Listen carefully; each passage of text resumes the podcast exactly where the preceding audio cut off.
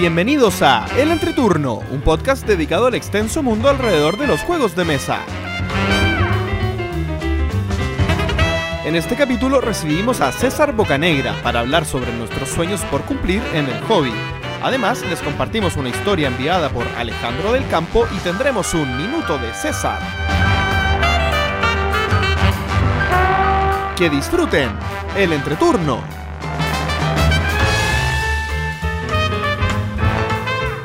Hola, ¿qué tal amigos? Mi nombre es JP Gloria. Y yo soy César. y estamos comenzando el capítulo número 48 de El Entreturno. Estamos grabando el jueves 6 de septiembre, el capítulo que saldrá el martes 11 de septiembre. ¿Cómo están chicos? Muy bien. ¿Ustedes? Aquí maravillado, Maravillado. agradecido De la vida. de la vida, del amor de los juegos. ¿Cómo corresponde solamente? Exactamente. Y a quien acaban de escuchar, como se presentó brevemente hace un rato atrás, es César Bocanegra, que nos acompaña ahora. Él es médico veterinario, obviamente es miembro de nuestro hobby, por eso está acá, pero además es creador emergente de juegos de mesa. Gracias. Yo me siento como la madrina en este caso. La verdad es que sí. Ay, Yo la siento como la madrina. porque, porque su creación nació fruto de la zapada lúdica. La zapada lúdica que hablamos de ella hace unos capítulos atrás. Sí, Oye, bienvenido. César. Muchas, Muchas gracias, gracias. por haber venido. A ustedes por la invitación. ¿Cómo no? ¿Cómo no? Tenía que llegar en algún momento. Claro. Tenía que llegar tarde o temprano. César tuvo una breve aparición en el capítulo 10, haciéndonos una linda pregunta. No sé qué dijiste, pero Ya fue motivo. Fue motivo. Yo me sentí como. Ah, fue cuando... No, fue para el... ¿20? 10 o el 20? Cuando El no, 20, el- la, toda la la razón. grabación en vivo. Grabación de. De hecho, vivo. yo fui a verlo solamente a eso. No jugué nada. De hecho, cuando día. no sepan qué pasa en cada capítulo, mejor preguntémosle a César porque parece que no- nosotros no nos acordamos. Chicos, ¿qué fue de sus semanas lúdicas? Por favor, quiero saber. ¿Qué quieren partir? Yo quiero que parta Gloria. Creo que tiene cosas que contar. Yo estoy muy feliz, muy feliz.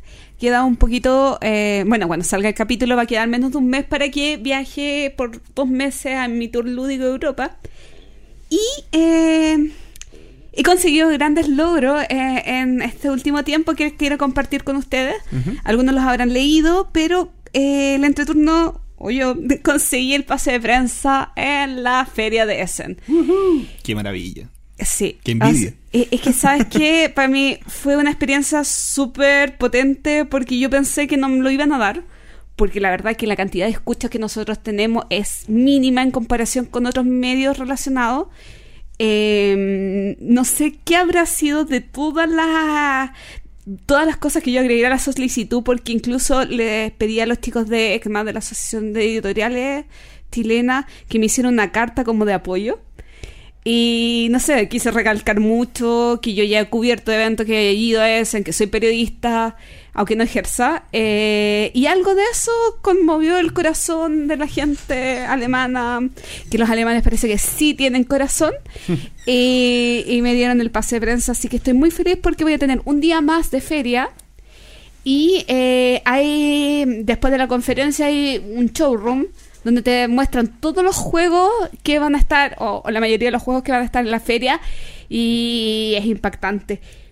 Haciendo como un resumen, eh, porque nos llegó la, mm, un- varios comunicados de prensa contarles que la feria de este año a- mm, al año anterior ha aumentado en un 11%, más de 80.000 metros cuadrados de, de instalaciones, más de mil, 1150 están, están hablando, de 50 nacionalidades, 1400 juegos recién como inscritos.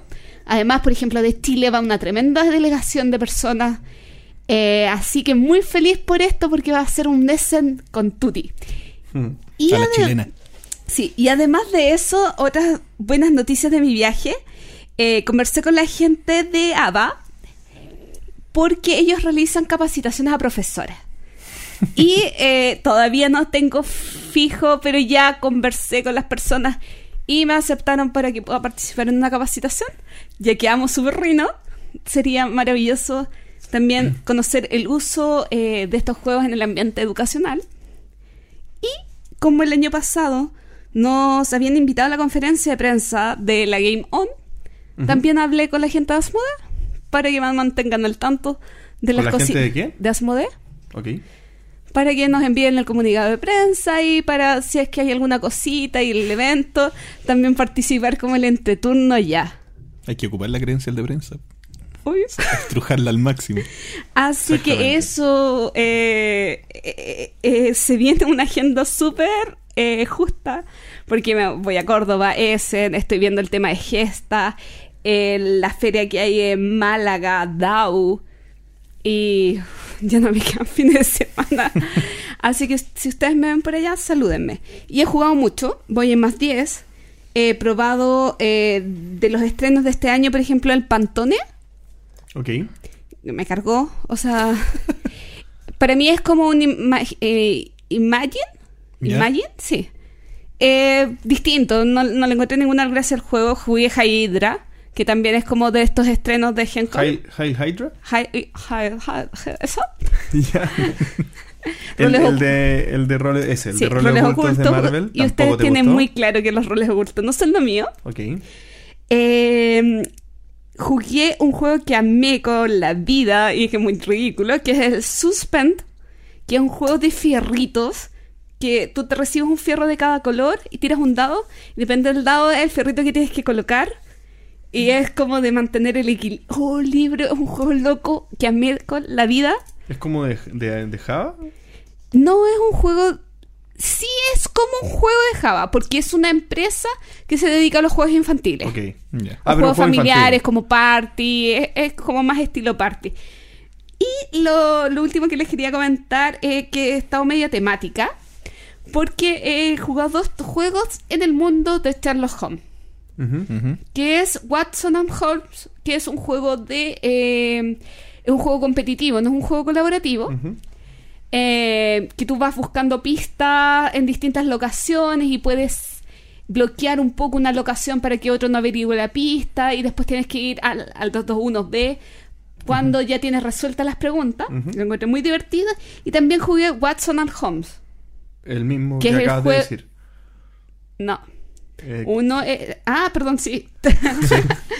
Más. Sherlock Holmes, eh, perdón, detective asesor. Ese que ese Ese. sí es. Que ese sí es colaborativo. Sí. Y es, cao- es terrible. Es terrible, Es terrible, clásico terrible el juego. Eh, pero sabes que me gustó bastante, ah, metiéndome un poquito más en el género de investigación. Fueron unas jornadas bastante divertidas. O sea, ¿se puede decir que es uno de tus juegos colaborativos preferidos? Eh, no, exit. Ah, pero es uno pero de. sí, pero ¿sabes qué? Si fuera por juegos colaborativos, me iría con los que son de investigación o resolver acertijos. Mm, Claro. Que la, Muy buen la punto. visión de los otros jugadores te abre el, el espectro de lo que podéis lograr. Sí, la, co- sí, como cuando te das cuenta que si tú lo juegas solo no vas a llegar al potencial, que necesitas la lluvia de ideas para poder eh, eh, llegar al, al fin del juego bien. Claro. Era mucho, ¿cierto? Lo que tenía que contar, pero soy tan No. feliz, estoy muy feliz. Yo creo que hay contado cosas. eh, ¿Potentes? eh, sí. De hecho, yo, yo creo que deberían nombrar embajadores abajo. Así como para Latinoamérica. Voy para...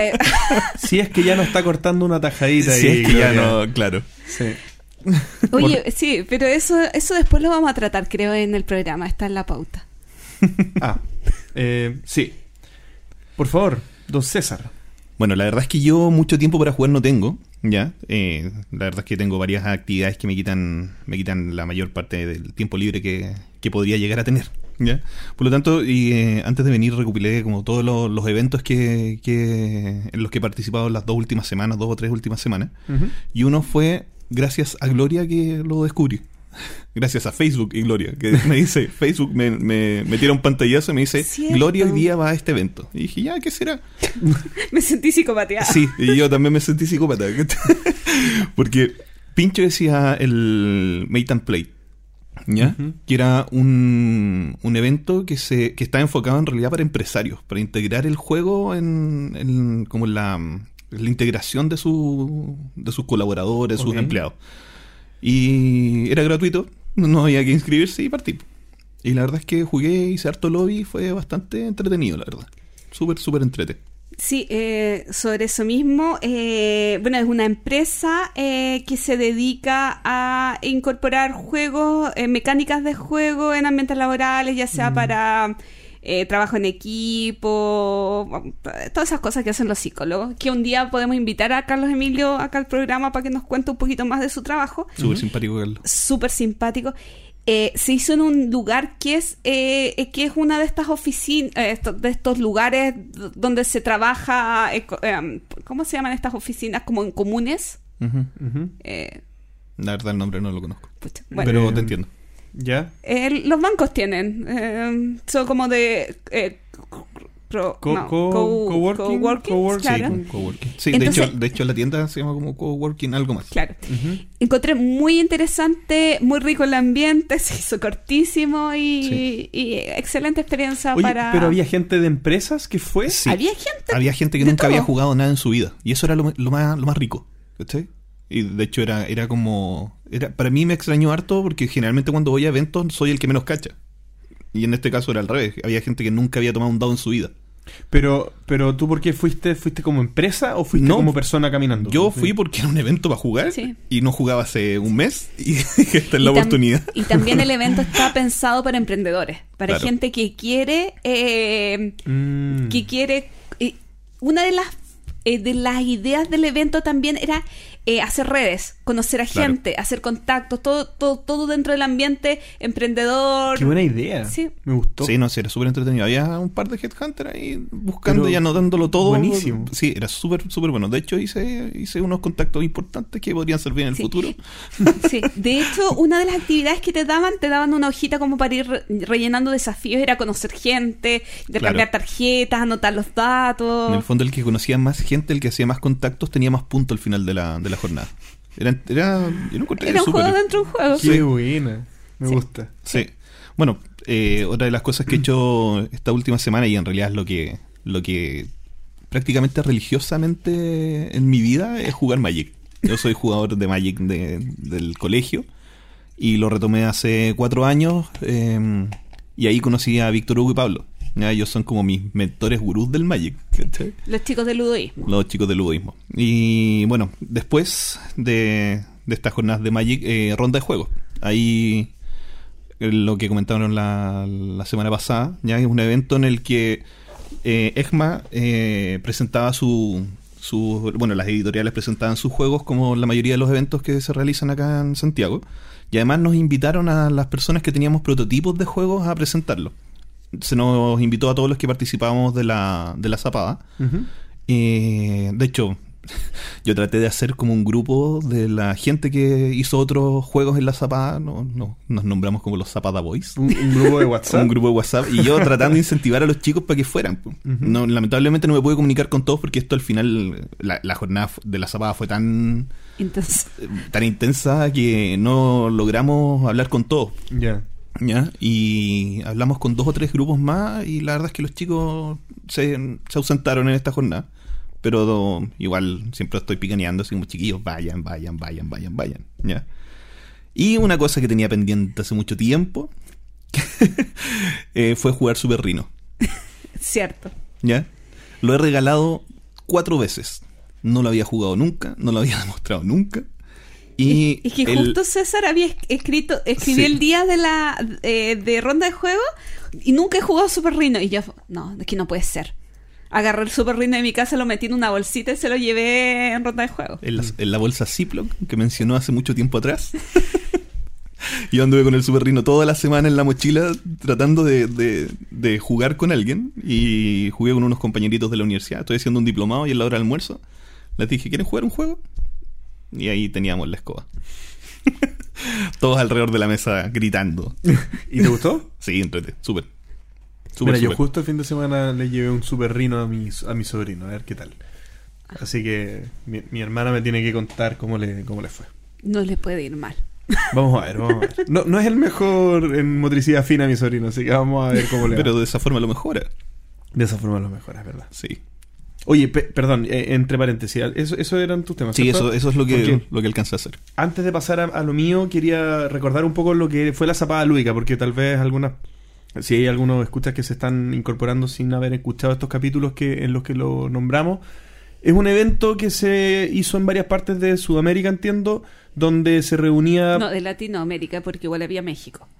Toda la razón, de Latinoamérica en donde se reunían eh, personas que estuvieran intera- interesadas en la creación de juegos de mesa. Eh, entiendo que la metodología iba cambiando de, de lugar en lugar, pero se ponía un, un tema o ciertas reglas y las personas tenían que con ese set de reglas crear un juego. Claro. Y finalmente se iba, se iba mejorando y todo, y al final el proceso era como, no, no, no guiado, pero era acompañado, Era asesorado digamos, más que guiado. asesorado, digamos, Sí. por, por las personas que organizaban y después se llega a, a un producto y se hacían cosas después que, que- que entiendo que... Y eso era súper interesante porque si hubiésemos tenido un guía eh, desde principio a fin, eh, yo creo que el resultado hubiese sido muy, muy en pro de lo que el, el mismo guía te podía ofrecer. Claro. ¿Ya? Por ejemplo, si hubiésemos tenido asesorando nosotros a Gloria, el producto hubiese sido muy distinto con otro coach, por decirlo de alguna forma. Eh, entonces fue bastante súper personal el producto al final. Y eso la verdad es que es bastante entretenido. Eh, y también teníamos la libertad de acercarnos a los otros grupos, compartir con el resto, preguntarle a todas las personas que eran como los expertos que estaban alrededor del, del evento. Que por ejemplo está la Cami de, con, Corruptia. con lo- los dos chicos de Corruptia, estaba Pablo del Budismo, eh, La Carolina de Juguemos Más. de Juguemos Más. Entonces, la verdad era. Había harto, harto que, que aprender en realidad. El primer día a nosotros nos destruyeron. La verdad que llegamos con un, con un juego que no tenía ni pies ni cabeza porque aspiramos a más de lo que podíamos lograr en realidad. Y pagamos el noviciado. La verdad es que eh, acogimos lo- los consejos que se nos entregaron y al otro día teníamos un producto que la verdad fue. La verdad es que nos ha traído bastante satisfacción hasta el momento. Y ahora que lo presentamos en ronda de juego, teníamos dos copias para jugar simultáneo. Y me, me, me dio mucho gusto la cara de la Gloria cuando vio que teníamos las dos copias al momento de jugar. Dijo, estoy demasiado orgulloso yo. weón". No, y ya, y ya hasta tienes nombre de editorial, ya, ya el grupo está conformado como algo un poco más Claro. concreto. En realidad somos como, el grupo es más, más como una familia en realidad. Este, somos amigos que llevamos bastante tiempo jugando con el sobrino de uno de, de mis amigos, ¿ya? Y en realidad ahora también es mi jefe, ha sido mi mejor amigo por mucho tiempo, entonces la verdad es que ha sido bastante enriquecedora la, la experiencia. Y, y tener la posibilidad de... Es que en realidad en el medio chileno es súper fácil acceder a las personas que tienen más experiencia, ¿ya? Es súper pequeño y las puertas están abiertas, todos tienen los brazos abiertos para ayudarte y eso es, es bacán, es muy rico. Y a nosotros la verdad se nos hizo súper fácil, ¿ya? Sí, la verdad es que el tema al principio nos complicó un poco porque el, el tema de la zapada era el infinito. Nosotros, ¿cómo hacer un juego con el infinito? ¿En serio? Qué No, complicado. o sea, de Era- hecho el tema no era el infinito, era el símbolo del Era infinito. el símbolo del infinito. Ah. Entonces nosotros... Que, que quizás es Sí. incluso peor que el infinito. Sí, entonces nosotros lo interpretamos como un antifaz. ¿ya? Ok. Y el antifaz, bueno, tres veterinarios en el equipo. antifaz, mapache, un juego de mapache que se meten a una cocina a robar comida. De eso se trata. Muy bien. Muy Sí. bien. Eh, próxima adquisición para tu sobrino. Próxima adquisición. Lo pre- pretenden llegar hasta el final, pretenden publicarlo. Sí, es que si no, ¿para qué? Si no, para qué. Me gusta. Hasta el final. Sí, hasta el final. A lo mejor no autogestión, pero ahí habrá que ver qué hay. La verdad es que el mercado se está moviendo tan bien en Chile que podríamos acceder a otras alternativas. Caldero de juego. me- me gusta. Siempre está Caldero. Siempre está Caldero. Siempre. Bien, eh, en mi caso, que fue de mis semanas lúdicas, yo eh, hice bastante, creo que lo que suelo hacer en dos semanas. Eh, pero algunas de las cosas creo que las voy a acumular para, la- para el próximo capítulo, especialmente creo que el próximo capítulo les voy a hablar del saqueadores del Mar del Norte, que finalmente logré solucionar mi problema, me llegó en inglés, que estaba esperando que me llegara en inglés para poder jugarlo con las expansiones y que no, porque la- las expansiones son de distinto tamaño, en inglés que en español. Sí, lo recuerdo. Lo recuerdas. Así que he solucionado el tema y. Pero me acaba de llegar la segunda expansión para completar el juego completo. Así que. Completito. No, no, pues porque los quiero jugar todo al mismo tiempo. no por completismo, lo juro. y eso lo voy a probar en lo sucesivo. Pero por lo pronto quiero hablarles de los dos juegos Roll and Rate que eh, probé el fin de semana. Uno lo, lo- lo mencionó Gloria en el capítulo pasado y es Castillos de Borgoña, el juego de dados. Eh, lo mencionó Axel. Gloria con, con, con No, Axel. capítulo antepasado. Antepasado, tienes toda la razón. Y eh, me pareció un juego, voy a usar una palabra que usan mucho en Bislúdica. Correcto. ¿No te gustó? No me gustó mucho, fíjate. A mí me encantó. Y debo decir que lo que sentí cuando jugué este juego era que tenía dos puntos que no me gustaron. Uno, que tenía una. una. sentía que era. A ver, yo sentía que el juego tenía mucho AP, siendo que el juego en realidad es simple. ¿Lo jugaste con tu familia? Lo jugué con mi padre y mi hermano. ¿Por qué sentía que el juego tenía mucho AP? Porque cuando tú vas avanzando en el mapa, eh, tú, tú en el fondo tienes como un, un tablero hexagonal donde tienes posibles lugares donde vas poniendo números y donde pones el número, eh, en el casillero que tú vas marcando, es el casillero que desde el cual tú permites seguir expandiéndote. Igual que colocar una loseta en Igual, Castillo que, de igual que poner una, una loseta. Pero pasa que tú tiras los dados y es como ya rápido, vamos. Pero la verdad, yo quisiera jugar muy rápido, pero en el fondo eh, tú tenías que elegir dónde moverte, porque si tú elegías mal, era muy probable que el siguiente turno te quedara sin poder jugar. Tienes que siempre estar tratando de buscar cuál es el, el movimiento que permite una apertura un poco más abierta, digamos, para el resto de los turnos. Y eso no me gustó demorarme en eso, porque sentía que tarde o temprano iba a encontrar la mejor respuesta, pero, pero era cosa de tiempo, no es cosa de que yo encontrara la mejor respuesta. ¿Me explico? A, a mí lo que me confundió más del juego eh, son los bonos que recibías en cada cosa. Encontré que esa parte era confusa, pero eh, sentí que si lo hubiera jugado tres veces se me iba a hacer muy fácil. Mm. Entonces, eh, eliminé esa parte negativa del juego porque asumí que con la experiencia iba a poderlo resolver. La parte de los bonos la encontré eh, eh, fácil, eh, no, no- no me complicó en verdad, eh, pero, pero sí, o sea, cu- cuesta acostumbrarse al principio, sobre todo la parte de los bonos azules, de los bienes, porque cuando uno gana bienes, uno los vende y es como que ganara un mineral, y el mineral es como que te da una acción adicional. Pero también puedes ganar directamente un mineral que es una acción adicional. O sea, el, el- el bono azul es demorarte un poco más en obtener el bono gris, que es el que te da una acción adicional. Claro. Pero ese demorarte un poco más es cuando el dado de tiempo aparezca en una cara determinada, que es cuando aparece en una cara azul, que da lo mismo, avanza más rápido el tiempo, pero, pero es raro, porque ¿por qué hay que esperar un dado que, que- que se dé cier- cierta cara para que pase algo que va a pasar igual? Es como, no sé, era, había que acordarse que cuando el dado salía, ah, entonces todos los bienes hay que venderlos. Cuando hacíamos eso, mi papá pensaba que ya había jugado, entonces hacía eso y después se le olvidaba jugar porque, porque Ah, había claro. marcado el bono, pero no, e- e- eso más la acción. Bueno, y la segunda cosa que no me gustó es que no tiene, no tiene cero interacción, pero cero. Yo sé, pero eh, yo sé, pero Gloria, o sea, a mí me gusta la interacción por lo menos un poco, por lo menos un poco. Y acá la única interacción que tiene este juego es llegar antes que el otro a un bono, que ocurre cuatro veces en todo el juego, o no sé cuántas veces era. Y tampoco es tan importante. O sea, eh, sí, ah, tú elegiste ese bono, listo, yo voy a elegir este otro. Y me voy a asegurar para que no me lo quite. Pero no importa cero lo que hace el otro. Y eso creo que en Castillos de Borgoña es algo que me gusta mucho, porque el Castillo de Borgoña tiene una, una interacción muy buena, que siempre estás compitiendo por, por lograr eh, eh, apoderarte de ciertas losetas o, o- o llegar a, ciertos, a, a ciertas partes.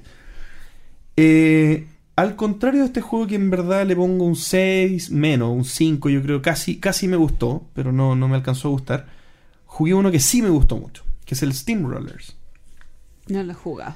Es el juego Roll and Write de, de ¿cómo se llama? De Stronghold Games, que supuestamente lleva bastante tiempo al- en el mercado, pero no había mm, tenido mucho boom y ahora hicieron una reedición, no, no una reedición, una, una reimpresión y la gente lo está conociendo más. Lo probamos el fin de semana y este sí. Este juego se trata de.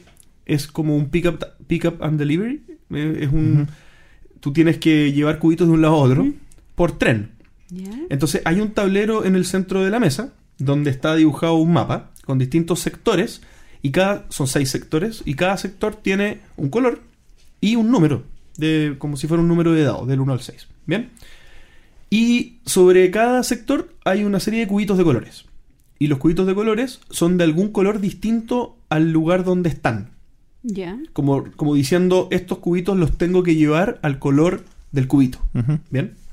A la región que ten- a la región que comparta el, el mismo color del cubito. ¿Bien? Y cada uno tiene una hojita donde va rayando. Esa es la parte donde se escribe. Y en la hojita donde va rayando uno va dibujando línea del tren. Pero las líneas del tren propias. O sea, yo las líneas del tren que voy dibujando en el mapa es como una representación de lo que yo hago en el mapa y, la- y las líneas del tren que yo solamente puedo usar. Y el resto de las personas no las pueden usar. Entonces, cuando yo completo, eh, cuando uno o dos puntos del mapa, con, con mis propias líneas del tren, eso quiere decir que yo puedo transportar cubitos entre esos dos puntos. ¿Bien? Entonces yo me voy fijando, ah, eh, tengo el monopolio entre el rojo y el azul, por lo tanto no me tengo que apurar tanto en transportar los cubitos rojos y azules entre esos dos sectores y, voy a competir por otras cosas. Pero si veo que la Gloria está por completar el, el mismo riel que yo entre el rojo y el azul, entonces probablemente tenga que ya transportar los cubitos para yo transportarlos y que no lo haga ella. En el fondo, terminas el trayecto y eso ya es tuyo. Y no se puede. No, no, no, no, son acciones distintas. Una es poner eh, líneas del tren y otra acción distinta es transportar cubitos. Y cuando transportas los cubitos te los ganas tú. Ah. Son para ti. O sea, es que puedes dedicarte a construir mientras otra persona no se está acercando a construir esa línea. Ya. Claro, exactamente. Y tiene una versión más avanzada en que uno pone murallas al principio del juego para que no se pueda cruzar de un lado a otro, entonces te tienes que dar una vuelta. Tiene poderes que, que uno va comprando y te pueden quitar. Y tiene el, el típico, las típicas tiles de que si uno junta algo, por ejemplo, dos azules y un rojo, el primero que junta dos azules y un rojo gana 5 puntos. El primero que junta tres amarillos gana 3 puntos y así. Y me encantó. Lo encontré maravilloso, lo recomiendo mucho. Tiene una, una, una, una interacción fabulosa por lo que les acabo de decir de qué es lo que está haciendo el otro, pero además porque se draftean los dados. Se tiran un dado más cada ronda, un dado más del número de jugadores, y cada jugador elige un dado. Y ese dado es para él. Y lo juega. Por ejemplo, si yo elijo un 2, puedo poner una línea del tren en el 2. Con, con- y el otro dado es hacia dónde se orienta esa, esa línea del tren, pero, pero es difícil de explicar por acá, así que da, da un poco lo mismo. Pero ese 2 ya no lo puede elegir otra persona, a no ser que entre los dados que queden también haya otro 2. Claro. Entonces también uno va viendo, ah, este está esperando el 5 para completar la línea del tren, lo voy a ocupar, aunque no lo necesito tanto, pero para que no lo ocupe él. Entonces estás todo el tiempo mirando lo que hace el otro, me encanta, lo recomiendo. Steam Rollers, Roll and Ride, un juego muy, muy bueno. Se escucha entrete.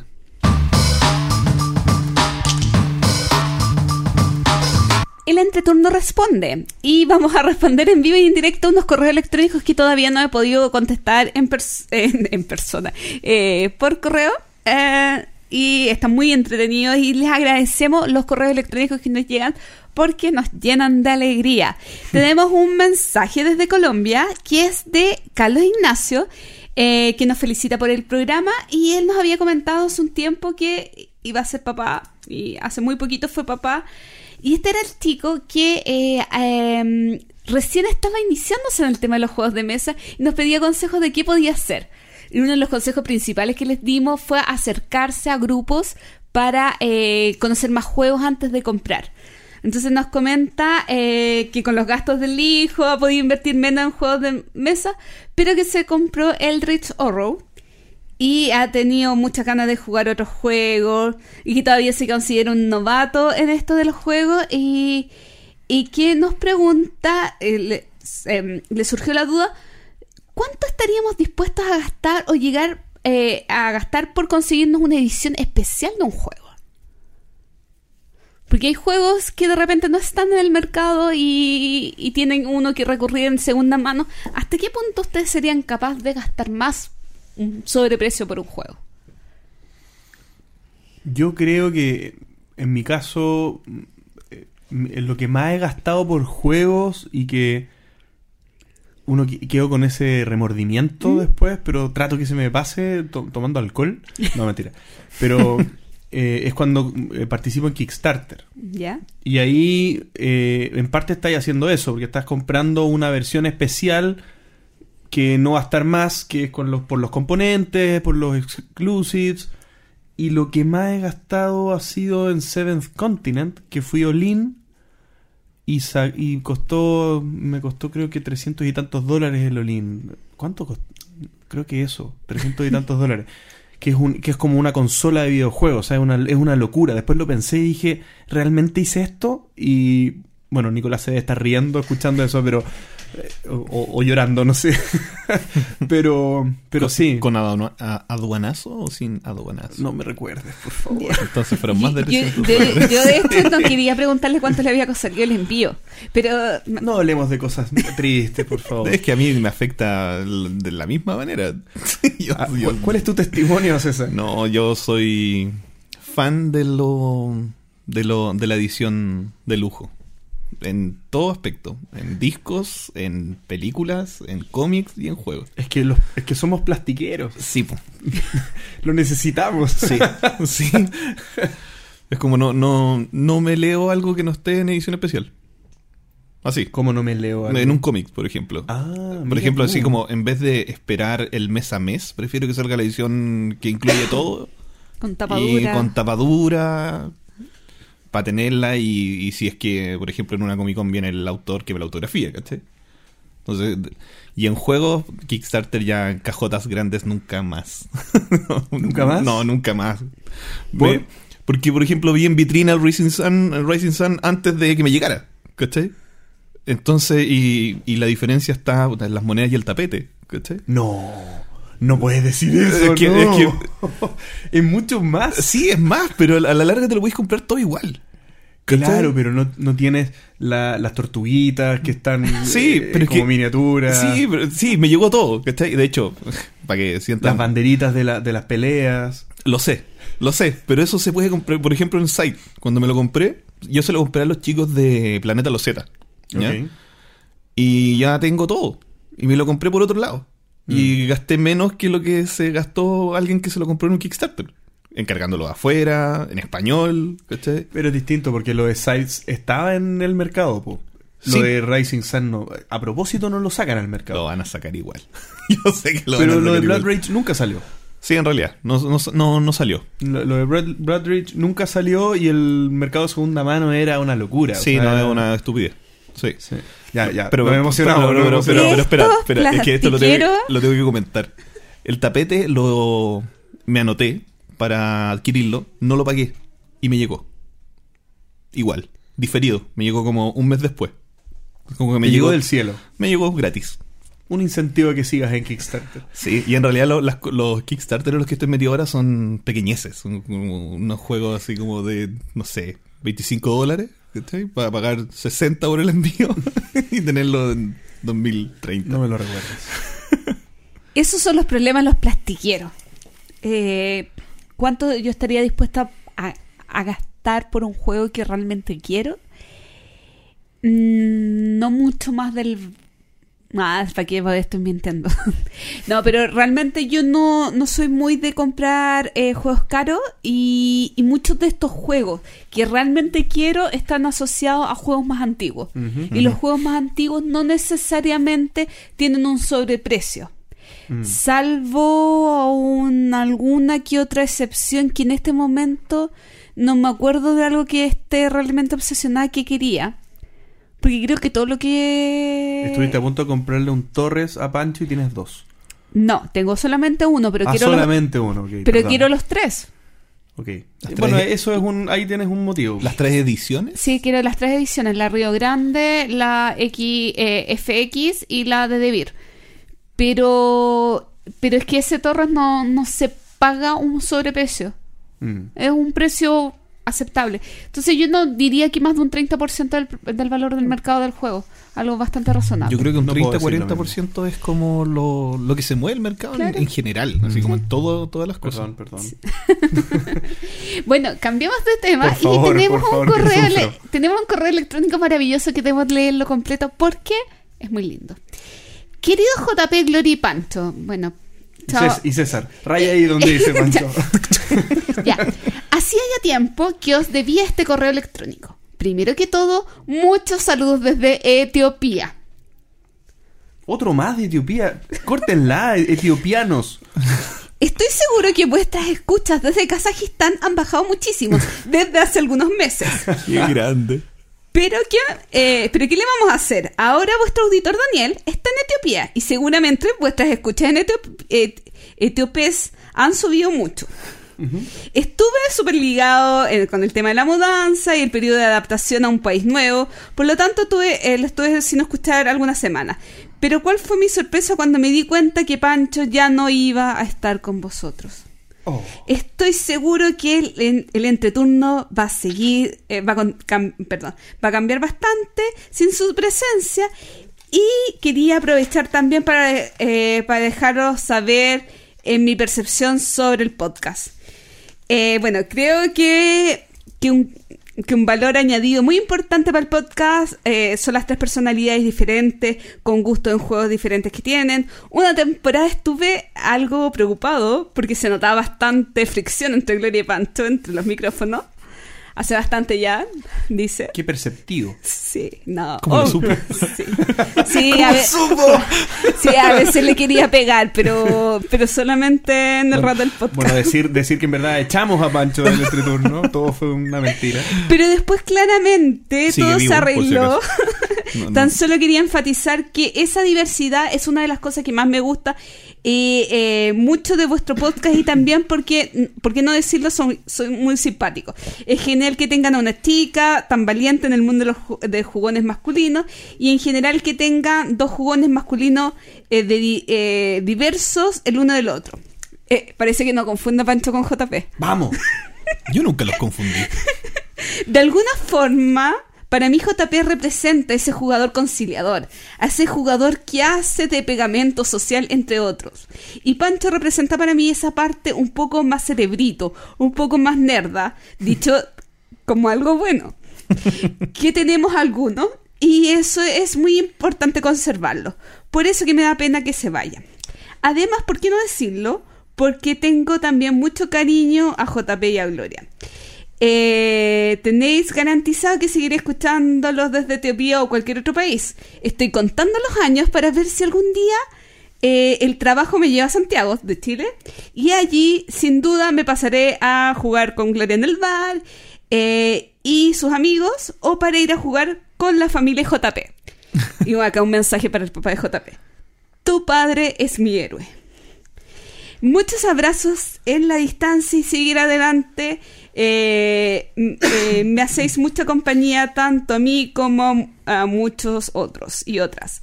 Para Pancho, muchos abrazos, mucha suerte en todo lo que dispongan. Bienvenido al grupo de los oyentes exóticos del entreturno. Daniel de Kazajistán, que se fue a Etiopía. Está muy lindo. Tremendo, tremendo. Muy, es un grande. Tremendo, Daniel de Kazajistán, Sí. slash Etiopía, slash cuan- el que venga. el, el que país que, venga. tú quieras, vas a ser nuestro auditor favorito de ese país. La, Oye. cama- la cámara viajera con. La Daniel. cámara viajera de Daniel. Oye, Sí. muchísimas gracias, Daniel de, de Etiopía. Y de verdad. sabes que yo porque leí el correo electrónico entero porque es digno y, y a mí me mm, leerlo me hizo muy feliz Sí, porque absolutamente. se nota el cariño. Sí, y está. me- tiene hartas cosas, mencionó harto. JP, pero hay una pregunta para ti. Hasta ahí. mi papá salió en el baile. Hay una pregunta para ti.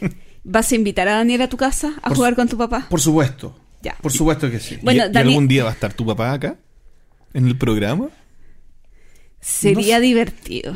Yo, Yo- encuentro en- que sería maravilloso. Sería buena, ¿eh? sería buena. Podríamos hacerlo. Mi papá ha venido para acá, me ha venido a ver, de repente se acuerda que tiene hijos. A buscar Eh, unos juegos a y se buscar va. unos juegos y se va. Pero buena idea. Habría que hacer, no sé cuánto, cuántas veces podremos coincidir Daniel y, y mi papá en el mismo lugar. Habría que aprovechar ese momento, pero ahí grabamos, Sí. sin duda. Bueno, y el último correo electrónico que quería comentar es, eh, bueno, eh, parte con Hola Gloria y J- eh, Hola Gloria, Hola JP. Por lo tanto, no hay que borrar a Pancho porque ya para este auditor ya Pancho no existe. Me parece. Como debe ser. Como debe ser. Soy Matías Sarabia, el diseñador de Geek Out Master. Fiel escucha el entreturno y he tenido el gusto de jugar con Gloria River Dragon. eh, gigante cuando vino a Geek Out Fest. Bueno, le escribía para felicitarlos del podcast y bueno, nos cuenta un poco de sus diseñadores favoritos que está Kramer y Kisling, eh, y Fel y, y Matías, me caíste muy bien. Y Eric Lang dice ahí también. Eh, no, Rosenberg. Ah, me equivoqué. Pero ahí... Sí, también, también. Bueno, y, y nos decía que, eh, que le interesaría que probáramos Geek Master. Yo probé Geek Master gigante. Así que yo me comprometo para que JP pruebe Geek Out Master un día de estos. Y eh, también nos dice que nos puede mandar uno de regalo. Así que yo creo que te voy a escribir para ver si se lo puedes regalar a alguien más, porque yo a JP le puedo prestar el mío sin ningún problema para que lo pruebe. Ese lo tenemos que jugar juntos, supongo yo. Sí, pues, lo jugamos. Una de las mil promesas de jugar juegos. Pero hemos jugado últimamente. Sí, eh, y eh, también recordar a raíz de este correo electrónico que nosotros enviamos un Geek Out Master que nos eh, cedió el Dragón Azul, editorial del juego, y enviamos eh, también eh, ay, eh, Cultivos Mutantes, y ya van camino a Bolivia y a México. Fantástico. Además que entregué en persona el Carta Fútbol Club y Pancho entregó en persona eh, El otro cultivo. el otro cultivo mutantes que se los habían ganado dos chicos de Chile. Así que hemos cumplido con ese concurso. Fui testigo de la entrega del Carta Sí. Fútbol Club. Sí, y eh, fue incluso con el notario oficial. Sí, notario oficial. Ese ya autografiado, ¿no? Sí, sí. Tremendo. Así que eso... eh, Yo ah, también bueno, tengo mi copia autografiada. ¿sí? Ah, sí, Sí, tú ¿verdad? también lo ganaste en un concurso. César nos sugirió eh, Historias lúdicas. la historias lúdicas, que ha sido un fenómeno en este podcast. Exactamente. Oye, y lo último, perdón, que se me había olvidado comentar a propósito del entreturno, responde a nuestros correos electrónicos que es que yo ya me siento, ya me siento una estrella con este, con este tema de, de, de- de tratar de profesionalizar también un poco este pasatiempo que nosotros tenemos como juegos de mesa, ah, tratando de hacer el podcast lo más eh, correcto posible, periódico y todo esto. Eh, es que ya nos están llegando comunicados de prensa y esas cositas. Y entre eso, eh, la distribuidora de juegos de mesa eh, chilena SkyTip está organizando un evento eh, desde el 22 al 26 de septiembre en el Centro Cultural España, acá en Santiago, que se llama Juguemos Más. Juguemos Más eh, tiene un montón de actividades desde el del 22, desde el sábado 22 hasta el miércoles, si no me equivoco, 26 de septiembre. Eh, entre las actividades que contempla esto, hay demostraciones de juegos de mesa, obviamente, eh, hay, hay torneos, hay juegos de rol, y, en general, el día sábado y el domingo son actividades como eh, para público general, para que vayan a jugar juegos de mesa. También van a haber actividades relacionadas con libros. Eh, pero los días lunes, martes y miércoles están más dedicados a, otras áreas de los juegos. Por ejemplo, va a haber un laboratorio de formación de mediadores de espacios lúdicos. Y van a ver, eh, no, no tengo tan clara cuál es la figura, pero van a ver como unas mesas de conversación. En ejes que están como juegos, cultura y educación, donde van a haber expositores chilenos, expositores españoles. También hay otro eje el día martes de juegos, familia y ciudadanía. Y el día miércoles el eje eh, de trabajo no lo tengo impreso acá. Muy bien. Pero hay otro eje súper interesante, así que si se meten a la página eh, tanto de SkyTip eh, o en redes sociales como del Centro Cultural España, de CCE España, o sea, CCE España, eh, punto CL, CC España. sí, punto CL, si no me equivoco en la página, pueden ver las el programa de actividades que hay. Así que invitados porque eh, se viene un buen movimiento de juegos de mesa acá en Chilito.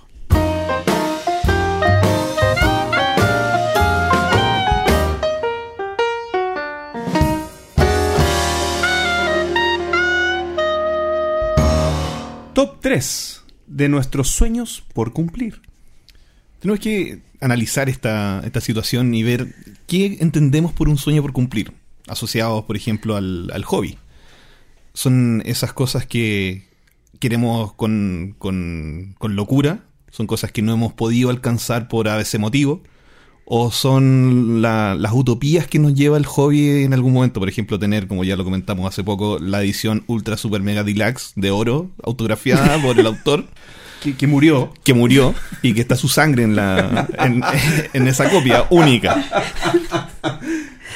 Cada uno tiene sus sueños. No, no se rían de, de ese pobre. Sí, no se no. rían de Gloria, por Claro, ejemplo. Claro, oye, sí, un super reino gigante autografiado por... Pero ¿no? un super rino gigante se juega como con andamio, porque para, para subirte a... Claro, como Ro- Rocketman. así No, como pero ¿sabes qué? Voy a aprovechar de que César es veterinario en un zoológico para jugar Super Rino con un rino de verdad. ¿Tienen, Sí. su- ¿tienen rino? Sí, sí, amiguita. Sí, vamos a poder. sí, Pero hay con un ri- rinoceronte, pero pero. con un rinoceronte bebé. No. Son cosas que no se pueden lograr. ¿Y si estudio veterinaria? Sí, bueno, también. Podría- ahí, ahí podría ser, pero. Oye, difícil. de lo, de lo que dijiste me llama la atención, porque yo creo que lo que yo escogí son cosas que son cumplibles, las tres. Eh, y sí, y, y lo pensé, ¿ah? cuando, cuando estuve, estuve viendo esto, eh, tenía como algunos sueños utópicos que, que están más como incluso relacionados con, con el por qué estamos haciendo el podcast.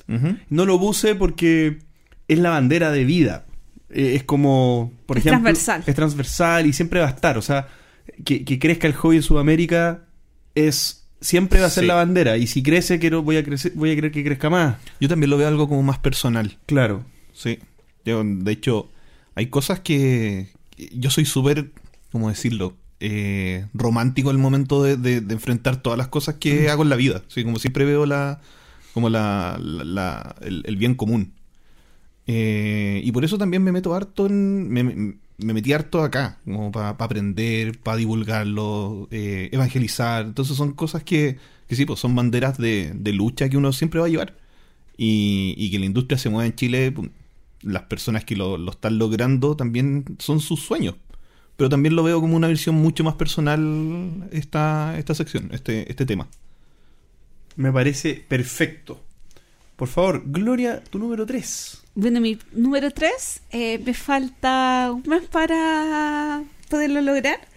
Bueno, habla mi número 3 de este nuevo tour lúdico, pero más allá de, de, de esta conformación de un cronograma de actividades, habla también de, de todas las oportunidades que se me van a dar en este tour lúdico y que ya había comentado, no sé, eh, pase de prensa en ese, en participar eh, más activamente en algunas actividades, conocer más gente, porque es distinta la gloria que va ahora el tour lúdico de la gloria que fue hace dos años, un mes a, a España, también hacer casi las mismas actividades.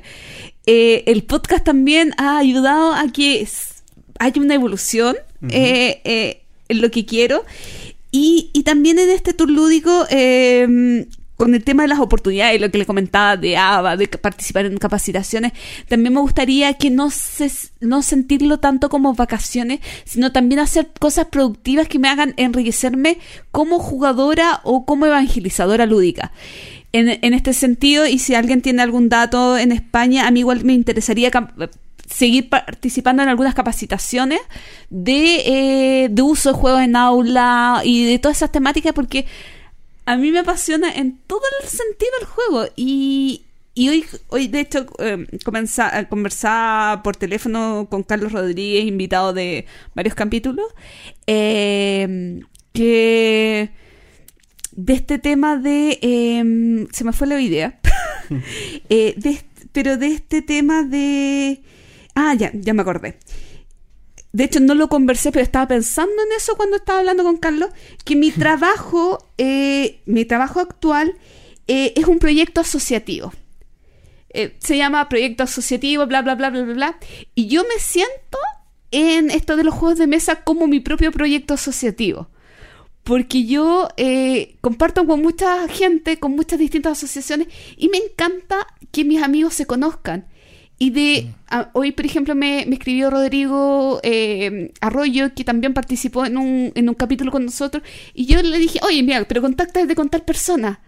Entonces, me encanta eso y creo que en mi tour lúdico puedo avanzar en ese paso de seguir eh, generando instancias y de asociarme con personas para hacer crecer un poquito más este hobby. Qué lindo sonó. Sí. Lo vi como, Y como es tu la número cadena tres, favorita. ¿no? Sí, y claro, ¿qué queda para. ¿Qué, qué- qué queda para el uno? Sí. Es que es el más cercano y más realizable. o Ah, sea, ya, claro. ya está. Ya está listo ya. Está Es listo. cosa que se materialice nomás. O sea, que llegue el momento. Sí. César. No, va- vamos así, vamos Ah, así. dejemos rematando a César la ronda. Uh, Eh, mi número 3. Ser parte del Dice Tower Network. Y este es súper específico. Sí. El segundo también es súper específico. Eh, ya lo sabrán. Pero a mí, yo la verdad, eh, me, me encanta Dice Tower, eso lo he dicho hartas veces, pero me encanta la red de Dice Tower. A mí me gusta lo que se logró como unificar a, la- a los, a los difusores de, juegos de mesa en Norteamérica en este caso. Yo creo que hay algunos que son de Europa, no, estoy tan seguro. Pero, pero esto de que exista una red y que sea una red tan hermana en, en cómo ellos eh, conciben la difusión sobre los juegos de mesa, a mí me maravilla. Pero creo que a Dice Tower, que para mí es como el, el- centro de, de- información y de, y de medios de juegos de mesa que yo más valoro como red incluso, no solamente Dice Tower en sí, sino la red de Dice Tower, Dice Tower Network, creo que le falta, pienso en cuál va a ser la expansión a, Hispanoamérica. Lo, lo han dicho, incluso yo creo que han dicho eh, en algunas ocasiones que no lo tienen en mente. Bien. Y, y para mí uno de los sueños sería que pasara. Y que el entreturno fuera parte. O sea, a mí yo encantado. Bueno, esto en, algún, en algún Sí. momento lo hablamos con Gloria. eh, pero más allá de que en el futuro no queramos como podcast, eh, yo como Juan Pablo Soto eh, sí querría que eso sucediera. O sea, me encantaría que eso pasara. ¿Pero no piensas intentarlo? Lo intenté. Sí, no, sí sé, pero intentarlo de nuevo. No, no sé si quería decirlo. Sí, creo que. Porque, seamos realistas, la vez que lo intentaste llevamos cinco podcasts. Sí, es verdad. Y, y ya, ya cambia con 50... Es harta la diferencia. Y, y te tengo otro desafío. Eh, un, un sueño por cumplir número 4. ¿Y por qué no armar tu propia red de, de- de divulgadores latinoamericanos? Sería fantástico. En algún momento lo conversamos, de repente traer como invitado a Marichi Meeple, traer como invitado a Radio Meeple. O sea, como conformarnos un poco más como una asociación de podcast Sí. y no hacer algo en lejos. conjunto. No estamos tan lejos. o sea, es buen punto el que tú dices porque yo creo que de alguna manera tenemos una red hermana, Mm. amiga de, de, de, de- de gente que eh, se trabaja en lo- o que hace medios de juegos de mesa en, en Sudamérica. Solo que no tenemos un nombre Mm. específico y no Claro. somos una asociación. Pero, pero sin duda, o sea, podríamos hacer algo así. Pero en- es, es bonito pensar que podríamos ser los primeros, ¿cachai? Que Chile fuera el que toma la batuta de la de esta de esta lucha. Sí. Sería, eh, seríamos como el, el primer, no sé, eh, video de MTV en Latinoamérica, ¿cachai? Que fue de- Claro. de, los prisioneros, creo que fue. Claro, yo, yo creo que el valor no, de sería... los tres, creo que fue. El, No el valor estaría en partir de inmediato con varios países eh, y, y- y creo que ahí, claro, o sea, hay varios que lo están haciendo súper bien. Mari- Meeple, en, en Perú está Radio Meeple, está... eh, en Argentina creo que bajó un poco la actividad, si no me equivoco, Gloria. Es que no, no, yo no encuentro podcast de juegos de mesa, ya Ah, no hay. Estaba, estaba eh, ¿cómo se llama algo de la lluvia? viene la lluvia. Pero ya, pero hace mucho tiempo que dejó de sonar. Eh, pero claro, eh, concuerdo que sería bueno. Pero claro, lo que tenía aquí en el papel era ser parte del Dice Tower Network. Y lo lograremos. Slash similar, ahora que dice Gloria. Y lo lograremos, sí. Mi número 3. Me siento tan pollo. Mis Eh, metas espera, son tan... Discúlpame. Eh, basándonos en el capítulo anterior que hablamos de, eh, de, de, de, de, eh, zorrón, Ujú. ¿a qué te refieres con más pollo? Novato. Es Ya. como... como Sí, eh, tra- la traducción. Para- Sí, en porque realidad ¿sabes para- qué? para el- surgió a propósito saludos a Pedrote que nos preguntaban así como y, y- pero el zorrón ¿qué es el zorrón? así como la definición eh, salió con las redes sociales así que más pollo eh, y dis terrible pollo Terri- Terrible pollo. Sí, hoy- en este momento con, con mi número 3 me siento terrible pollo. A ver. Sí, porque en realidad, mira, pensé primero en, en, en poner como el número 3 o, dentro del ranking eh, viajar a Essen, ¿ya? Pero lo pensé más que como cosas, como sueños. Eh, es la meca, hay que hacerlo. ¿Cachai? Todos tienen que ir. Si te gusta esto, tenés que ir. Y es prácticamente una obligación. Entonces, lo, lo descarté por eso. Ah, Pero eh, mi número 3 sería dejar en cero mi lista de deseos en la BGG. Sería. La verdad es que tampoco aspiro a tanto. No conozco tantos juegos, pero igual es, es complicado llegar a cero porque siempre va a haber algo más que quieras, ¿ya? Pero yo, como les decía, busco. eh, como estoy recién conociendo. Bueno, igual llevo harto rato jugando, pero estoy recién conociendo el, el amplio abanico de posibilidades que te entregan los juegos de mesa. Mm, Siempre me ha gustado la edición, la primera edición. Siempre me ha gustado la, el- el- la edición especial. Por ejemplo, hay un juego que se llama. eh, que es de combate aéreo. Que no es con tablero, son dos libros. Y los libros vienen como con maniobras de vuelo y tú tenés que jugar con el otro. Así como que yo te hago la 3F y tienes que buscar en el libro así como la, la 416 para contrarrestar. Se llama Ace of Ace. Ace of Ace. eh, como hace, haz de haces, una cosa así. Eh, No es como el grupo sueco, ¿no? No, Base. no, no, no, no. Ah. No, es que mi inglés por FONASA me- no me permite más. Entonces, la- y, y eso me gustaría tenerlo. Entonces, son llegar a cero en la, en la, en la lista de SEO del, de la Borden Geek, igual sería como un- una meta que dentro de mis posibilidades podría ser alcanzable. Ese es mi número 3. No es mal sueño, fíjate. Pero es, es bastante utópico, ¿eh? Es súper utópico. Y, y yo creo que de los tres ahora es el más utópico. El más utópico. Sí, pero es que en realidad llega un momento de la del, de que uno puede ser se puede autolimitar, ¿ya? Pero Claro. Pero ¿para qué pero limitar? ¿para qué? ¿Para qué si siempre está Kickstarter? Para arruinar. Gloria. Número dos, número dos, espero poderlo realizar también un mes más. Eh, me ilusiona bastante, aunque no tengo idea para qué. Pero mm, es algo que quiero mucho. Eh, es súper groupie, pero quiero conocer a Kramer y Kisling. Ah, ¿en serio? Pero Sí, eso, eso también eh. es cumplible. Es súper cumplible. Sí, pues sobre todo ahora. Sobre pero, todo ahora. pero es que es que fue súper estúpido. eh, no y- le digas así, son diseñadores No, magníficos. eh, eh, fue súper estúpido que en mi en Ah. pasado confundí los días de la semana. na- Mi alemán no es muy bueno, Halle Heise Gloria. Eh, alguna vez me supe los días de la semana, pero confundí el día jueves con el sábado. Entonces yo juré, o, o con el domingo, y yo juraba que Kramer iba a estar el domingo, y era el jueves y no lo vi. Entonces, como que quedé con ese sentimiento de, oh, pero es que me encantan sus juegos y yo quiero conocerlo. Y no sé para qué lo quiero conocer si tampoco voy a hablar con él. Porque no. No, una foto te tienes que sacar. Sí, Sí. pero pero es como como que, que no sé qué quiero, pero quiero tenerlo al frente y, y no sé, no sé, no sé. Pero está dentro así como de, de mi fantasía eh, conocer a, a mi diseñador o diseñadores favoritos. Número 2 de Gloria. Kramer y Kisling. En vivo. Y en directo. Y en Pu- y puede, directo. puede ser en directo. Puede ser en directo. Puedo compartir mi emoción con ustedes en vivo. Estoy con Kramer y Kisling. Sí, lo Eh, puedes así que eh, les recomiendo, si es que por alguna casualidad no nos siguen en Facebook, eh, agregue, eh, pónganle me gusta a la página porque yo voy a estar en vivo transmitiendo algunas cositas. Así que si no se quieren perder nada del tour lúdico, perdón, esa era una publicidad. no engañosa. Mi número 2 tiene que ver con el entreturno también. Y es.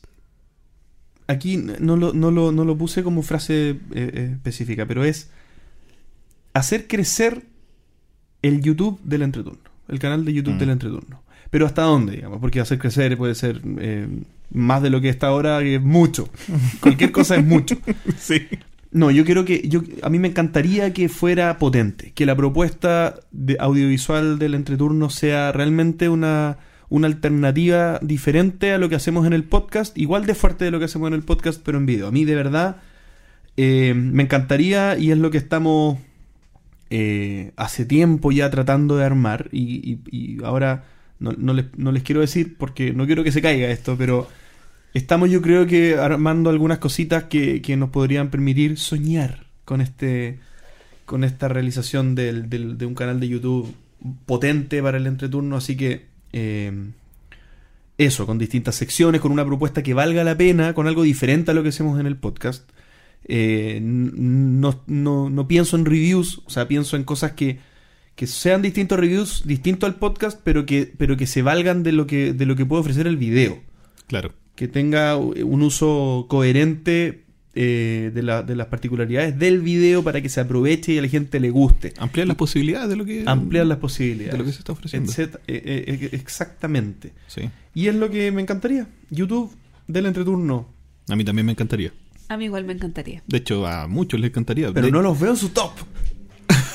Eh, porque no es un sueño por cumplir. Es porque Es un sueño que se va a cumplir. Ah, no, no. es una obligación. Sí, sí. Claro. Vamos a hacer que se cumpla. Mi número 2, YouTube del entreturno. Don. César, su número 2. Bueno, mi número dos, eh, la verdad es que también estuvo entrando y saliendo y al final lo dejé. Y, y hasta que hasta que no hiciste la presentación no me había dado cuenta de lo cercano que podría llegar a ser, porque que te presenten como un prominente, así como editor de juegos, ya no- nunca. Mi, mi segunda mi segundo afán sería llegar a publicar el juego. O, o algún juego, porque la verdad tenemos proyectos, tenemos tantos proyectos que nunca hemos concretado, nunca hemos llegado a nada, como muchos, en realidad. Es el mal de muchos de, los de los que nos dedicamos a, a jugar, que empezamos a diseñar algo pensando que va a llegar a ser algo y nunca lo concretamos, pero llegar a, a publicar el Shh, Bocadillos de Medianoche, que así se llama nuestro juego, se llama Shh, porque tenemos que hacer dormir al perro que, que, que en el fondo duerme en la cocina. Entonces los mapaches tienen que entrar de forma silenciosa. Ese sería mi, mi top 2. Llegar a, a publicar. Ya, Como lo dije al principio, no a lo mejor no autogestionado, sino por, otra, por otras vías. A mí me llama mucho la atención tu top 2 porque creo que la pregunta típica que te hacen cuando, cuando ven que tú eres un asiduo jugador es, bueno, ¿y vas a hacer un juego alguna vez? Yo no sé por qué, pero esa pregunta me la hacen mucho. Mm. ¿A ti te la han hecho, Gloria? Sí. Me la hacen mucho y mi respuesta siempre es, no, no creo, no, no, no está en mi horizonte, no, no lo tengo como un... Como una. Como un objetivo, como como. Un sueño por cumplir. Como un sueño por cumplir. Y creo que no haría ni mi top 10.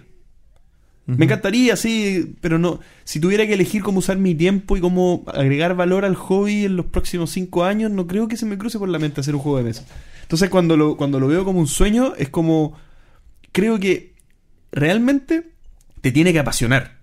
O sea, no, no, no, es, Claro. no, no es un hito obligado para todo jugador. No sé si me explico. Pero Sí. sabes que igual yo creo que hay una evolución eh, no, es súper personal, César, en estos últimos meses que realmente sientes que ahora es más cercano, que antes Mm. puede haber sido, ah, sí, me encantaría diseñar un juego de mesa, sí, juntémonos a diseñar juegos de mesa, pero ahora al verlo físicamente, Mm, al sentir que fluye, realmente lo, lo atesoras mucho más como algo, como El- un sueño que el, ya an- es. el antes y el después fue en el primer día, en realidad el segundo día de la zapada lú- lúdica, trabajar como trabajábamos antes, en trabajo, entre comillas, como, como nos estamos dedicando a, a estos juegos para jugar en, en privado. Y nos destruyeron el juego. Hacer las modificaciones para el segundo día y que nos dijeran, ¿saben qué chiquillos? ¿De verdad lo lograron? Y de verdad esta cuestión eh, puede llegar a ser un producto eh, Comercial. comercial, marca la diferencia. ¿Ya? De hecho, Pancho dijo que podía, que estaba como a un nivel de lo, de un Java. Entonces, y esa cuestión fue como que me voló la cabeza. Así como, de verdad, eh, apenas lo escuché, porque yo escucho lo- los entreturnos eh, en la noche, porque yo trabajo, hago turnos de médico durante la noche. Entonces, de repente, cuando, cuando estoy revisando pacientes críticos, cosas así, lo pongo y escucho. Y a las 2 de la mañana, 4 de la mañana lo estaba escuchando y ahí empecé a whatsappear al resto, así como, nos compararon con un Java. Entonces, Entonces fue una, una situación para mí chistosa ahora, para los que estaban durmiendo no, pero... Espero que tus pacientes no hayan sufrido las consecuencias No, no, por, por suerte es que en realidad igual soy objetivo, ¿no? Cuando hay demasiada pega no lo puedo escuchar. Está pero bien. sí. Pero quizás un perrito. No, no, no atiendes perritos. Pero, Sí, sí atiendo perros. Bueno, quizás se relajan escuchando Puede ser, eh, el entreturno. puede ser. Bueno, eh, hay un perrito en Instagram que juega juegos de mesa. Te lo voy a compartir. ¡Uy, qué tan lindo! Perdón. es que estoy enamorada de ese perro. Bueno, eh, número uno. Número uno de Gloria. Y sabes que yo no, no tengo idea si alguna vez lo voy a concretar porque, mm, porque yo no soy emprendedora. Pero sabes que en cierto modo, después racionalizándolo, es algo que siempre me ha gustado desde muy chica. Yo desde muy chica eh, tenía una tía que tenía una tienda de ropa. Después de la tienda de ropa pasó por una, una, una tienda de cosas múltiples yo siempre la iba a ayudar. Siempre me ha gustado igual ayudar a la gente. Eh, uno de mis grandes sueños, aunque sea económicamente poco rentable o lo que quieran, o, o- o- o- o tiren el, el avión abajo, es tener una tienda de juegos infantiles. De hecho, es muy relacionado con mi amor a Java y, y, y a todo el potencial que tienen los juegos infantiles, porque no, no me lo imagino con una tienda para jugadores. No, No. no me imagino una tienda para nosotros. Pero sí me, me imagino una tienda de madera con, con jueguitos divertidos. Y ni siquiera me gustan mucho los niños. Pero, pero sí me gusta esa sensación de familia, esa sensación de esos juegos que realmente te van a hacer compartir y pasar lindos ratos eh, eh, de mm, eh, recuerdos significativos con las personas con las que compartas. Esa magia, ese poder asesorar. Eh, de hecho, incluso mm, eh, se podía simplificar con trabajar en una tienda haciendo eso, pero yo creo que es algo que me ilusionaría mucho tener una, una tienda de juegos. No me parece a, a priori mala, mala idea. Para nada. Sí, pero, pero va en contra de mi propia naturaleza ser trabajador independiente. Ya. Te entiendo. No, no, no, pero, pero Sí. es que tú, tú- uno de tus contraargumentos Claro. era decir que podrían ser no lucrativos. No, es que hay muchas personas que dicen que las tiendas de juegos de mesa en realidad eh, son compli- muy complicadas de llevar y Claro, todo pero eso. en este caso tiene mucho como para darle un valor agregado a la tienda. sí. Sí. No, como y- un servicio también. Claro. Claro. Y, y dependiendo también dónde lo vaya a enfocar. ¿Cachai? Si te vaya al centro, sí, no, puede que no. Mm. Pero si nos vamos un poquitito más para arriba, como lo que hizo Magic Sur, ¿cachai? Claro. Como cuando se fue el Banco Vice, digamos. Entonces, por ejemplo, tener lo, lo que pasa con Magic Sur, abrieron en- arriba y tan- Voy a ser aún más concreta. Eh, tengo hasta el, hasta el lugar donde quiero la tienda. El problema es que el lugar donde quiero la tienda eh, es buen negocio. Es la ciudad de Puerto Varas. Pero significa regresarme al sur que no quiero. claro. Porque para Mm. mí es una ciudad potente para eh, el negocio. Uy, me imaginé. La- una es, que vida yo me, del sueño. es que yo me imaginé la tienda por- en Puerto Vara, Sí. con el poder adquisitivo que tiene esa ciudad, con la el, con el tema familiar y con, con, con esas actividades sureñas de pasar el frío en la casa y todo eso. Para mí la tienda tiene todo el sentido. Eh, pero no quiero regresarme al sur tan pronto. Mm. Pero para mí es, es algo que me, que me llena, que, que sería un sueño absolutamente para... Que Eh, Víctor Hugo comente tu, tu dicho. Que se Ah. acaba de ir al sur. sí. Sí. Pero yo no, no haría la tienda, no me lo imagino la tienda en Valdivia, yo la quiero en Puerto Vara. Pero bueno, Pero pueden haber sucursales. Pueden haber sucursales. Puede ser una, una cadena. sí, un cuncuna en otra parte. Claro. Bueno, lamento decirlo, Gloria, pero lo vas a tener que hacer porque el top 3 es de sueños por cumplir. Así que va a quedar en el acta. Así que si alguien quiere ser mi socio, que me se comunique conmigo. Perfecto. Pasamos entonces a mi número uno. Y mi número uno es bastante similar a lo de Gloria, pero el mío es un poco más genérico. Vivir de los juegos de mesa, entre paréntesis, en algo relacionado con los juegos de mesa. Wow. Y acá eh, no voy a ser tan específico porque pre- eh, prefiero no, no, no, no hacerlo, digamos, pero cuando eh, muchas veces me, me pasa, en mi- o en mis últimos trabajos me ha pasado que, que- que pienso que hasta me he encontrado, me- he sentido que estoy perdiendo el tiempo trabajando en otras cosas que no tengan que ver con los juegos de mesa.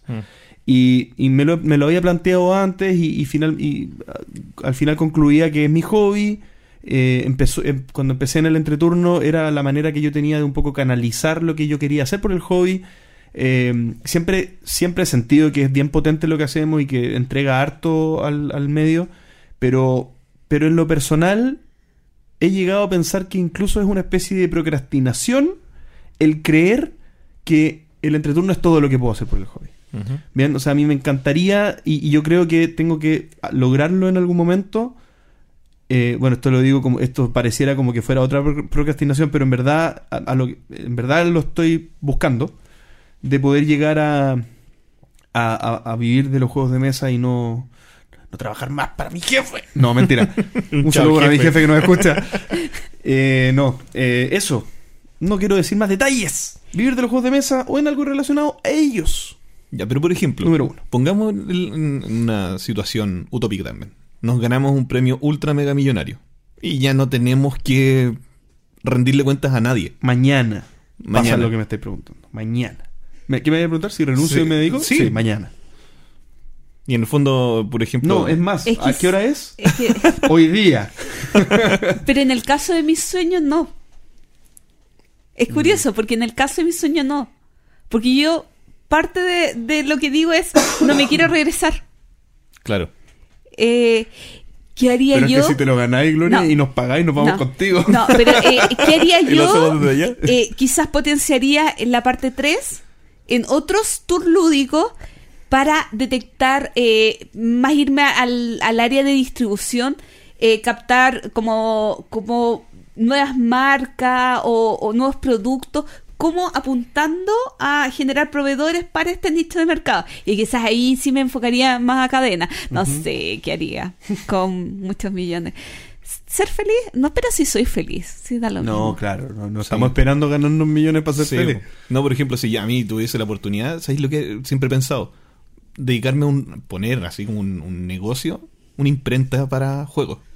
Para favore no, más, más que para juegos, para favorecer el crecimiento del, del rubro en Chile. O sea, que tengamos que mandar a hacer los juegos a China porque acá no se puede tener un producto de calidad.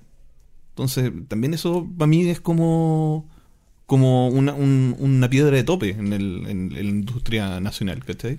Entonces, si llegase a tener la oportunidad de poder despilfarrar plata en alguna cuestión, yo lo haría como para poder ayudar a la, a la microempresa lúdica.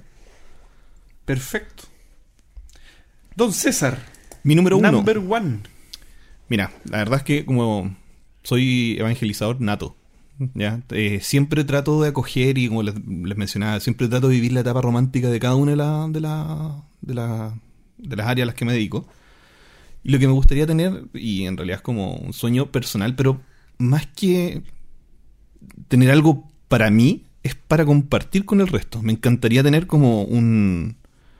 Más que un, un game room, ¿ya? Es decir, como, como una, una casa dentro de la casa con, para jugar.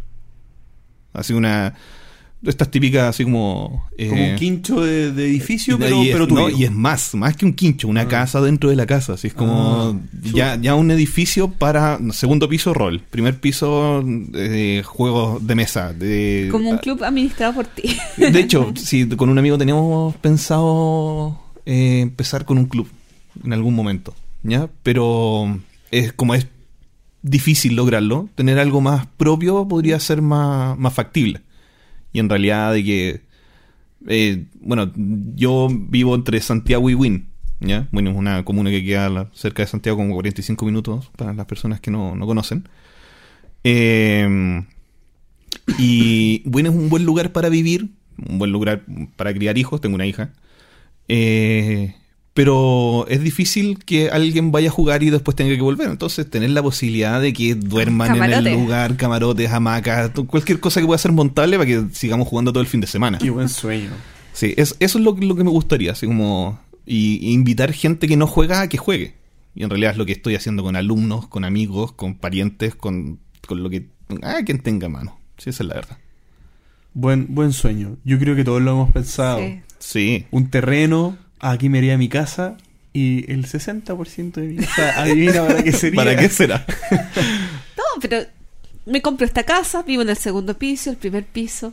Juegos, juegos, juegos. No tengo para qué dormir estirado, puedo dormir un poquito Sí.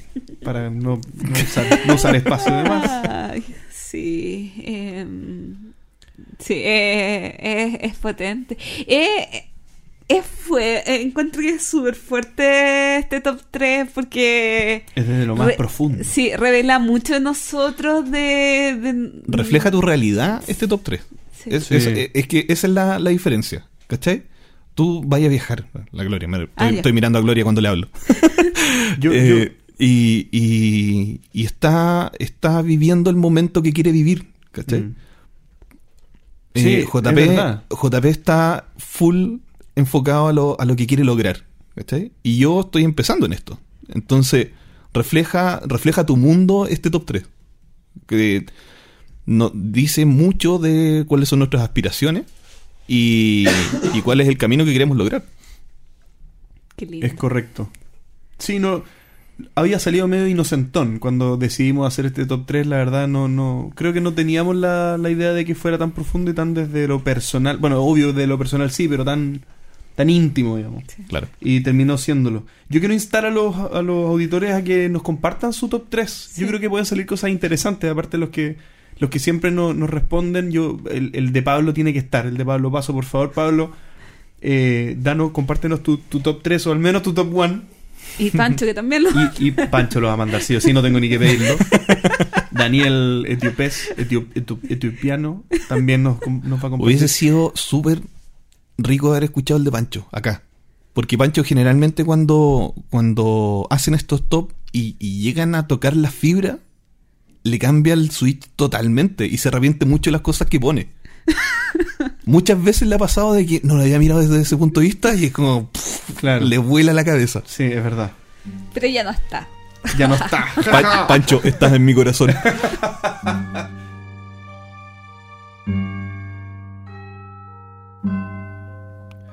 Sucedió una lluviosa tarde de mayo. Estábamos muy aburridos en la fiesta del primer cumpleaños de mi sobrino. Decidí entonces sacar un pequeño juego de mi auto para jugar con mis otros sobrinos. Así fue que acomodé en la sala mi copia de Deep Sea Adventure e invité a cinco de los niños a jugar. A partir de ese momento todo mejoró. Tuvimos muchas risas y buenos momentos. Jugamos tres rondas y en ninguna pude ganar. De hecho no obtuve ningún tesoro. Al iniciar la cuarta ronda llegó una niña pequeña con muchas ganas de jugar y decidí cederle mi lugar e ir por un poco de agua. Llegué a la cocina y mi abuela comenzó a hablarme de su vida. Le habían regalado una tortuga, le había mandado hacer un nuevo estanque, etc. Estuvimos cerca de 20 minutos conversando hasta que escuché a los niños pelear y recordé que les había dejado mi juego. En eso, corrí hacia la sala para ver qué había pasado y me llevé una gran sorpresa. La niña más pequeña estaba muy molesta, pues uno de los niños grandes estaba echando a la boca las losetas. Las cuatro losetas que ese niño tenía estaban no solo mojadas con saliva, sino también mordidas y dobladas. Le pregunté por qué lo había hecho y cuando abrió la boca para responder, observé que tenía otra loseta en la boca y además la estaba masticando. Eso ya no era una loseta, era un engrudo hecho con cartón y saliva. Algo molesto decidí pedirle que dejara de jugar y le expliqué que debe de cuidar los juegos porque si los destruía ya nadie podría jugar más con ellos. Los demás niños comenzaron a jugar otra ronda y decidí quedarme a cuidarlos. Al terminar el juego llegó mi cuñada, mi hermano y sus amigos, ya bastante bebidos, y me pidieron que jugáramos unas rondas de código secreto. Nos sentamos en otra mesa, hicimos dos equipos y comenzamos a jugar. De nuevo todo fue risas y diversión. Disfrutaba mucho el juego hasta que uno de mis amigos comentó que iría por una cerveza. Fue por una y al regresar la colocó arriba de la mesa. Tuve el presentimiento de que algo saldría mal, pero al no conocer a esas personas decidí no hacer ningún comentario. Jugamos otras dos rondas y en eso mi madre le entregó mi sobrino de un año a mi cuñado, pues ya estaba cansada de cuidarlo. No habría problema alguno, pues es un bebé muy tranquilo, sin embargo nuestro amigo de la cerveza pidió sostener al bebé y al intentar recibirlo, por supuesto que por encima de la mesa, uno de sus piecitos empujó la cerveza y toda cayó encima de las cartas y losetas de espía, mojando todo a su paso. No recuerdo qué cara puse, pero por lo que me comentan no fue de muchos amigos. Me levanté del asiento, tomé los componentes que aún seguían secos y traté junto con mi cuñada de secar las losetas mojadas y meterlas en arroz. Sin embargo, nada de eso funcionó, pues todo quedó curvado con las manchas de cerveza y un desagradable olor. Aún tengo el juego, de hecho ni siquiera lo he vuelto a abrir. Pienso regalarlo a mi hermano, pues soy algo especial y no quiero jugar con ese juego y recordar la mala experiencia. ¿Perdonarlos? Sí, puedo perdonarlos. Esto no se trata de perdón. Se trata de un recuerdo que me persigue y atormenta. Hasta hoy tengo pesadillas donde mis juegos son sumergidos en viscosos líquidos y masticados por pequeñas mandíbulas.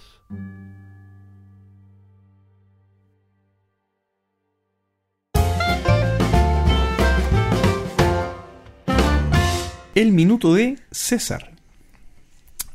Miren, cuando me. Bueno, primero, cuando me propusieron participar del programa, aparte de estar inmensamente feliz, ¿ya?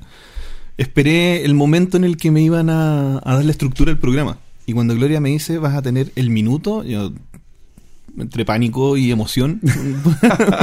¿Qué, qué voy a decir? Y eh, tenía tantos temas que, que quería hablar, pero el capítulo pasado fue revelador. Escuchar a, a Nicolás. ¿Ya? Porque, bueno, tal Pancho se fue, empezaron a venir los invitados y traen al Nico. Y dije, ¿qué, qué voy a decir después de tener a este monstruo? po? Sí, eh, cacha de todo. La fluidez con la que participó en el programa fue bacán. Es como cuando trajeron a la, a la Ketty. Así como. Fue tan natural. Y después también pensaba, tuvo la Ketty. ¿Qué voy a decir yo? Que de verdad significa como un aporte a esto. ¿Ya? Y, algo que siempre me, me- que me ha caracterizado eh, siempre es que soy súper extrovertido, pero a la vez soy súper humilde al momento de enfrentar las situaciones. ¿Ya? Entonces, mi duda, por ejemplo, o la cosa, la forma en la que yo veo la vida es que siempre uno, eh, siempre hay alguien que es mejor. Siempre se puede aprender de alguien más. ¿Ya? Y mi, mi minuto lo quiero aprovechar para que podamos, eh, a lo mejor, orientar o, o darle a entender a la, a la, a la nueva generación de, de, de jugadores cuando uno pasa a ser, cuando pasa al siguiente nivel, cuando dejamos de ser novatos en el, en el, en el hobby, ¿ya? Por ejemplo, hacer un podcast, ya, ya está ahí como a otro nivel, tener cierta, tener una ludoteca importante, eh, ganar un torneo si te dedicas a, a un juego en particular, o sea, cuál, si es que existe o no un hito en el que nosotros pasemos a, dejar a de ser un jugador novato a un jugador promedio, por decirlo de alguna forma. Esa es la lo que quiero que conversemos en este momento. Porque yo me considero... ¿Tú tienes una opinión de tu misma pregunta o, o- o es Yo- abierta, abierta. y no lo has pensado? Es que en realidad las posibilidades son demasiadas. Dependen- eh, dependiendo a quién le preguntemos o con quién nos comparemos, vamos a ser más novatos o no. Yo, por ejemplo, ante ustedes, yo considero que soy un, un pollo, como lo, lo- lo- lo mencionamos hace poco.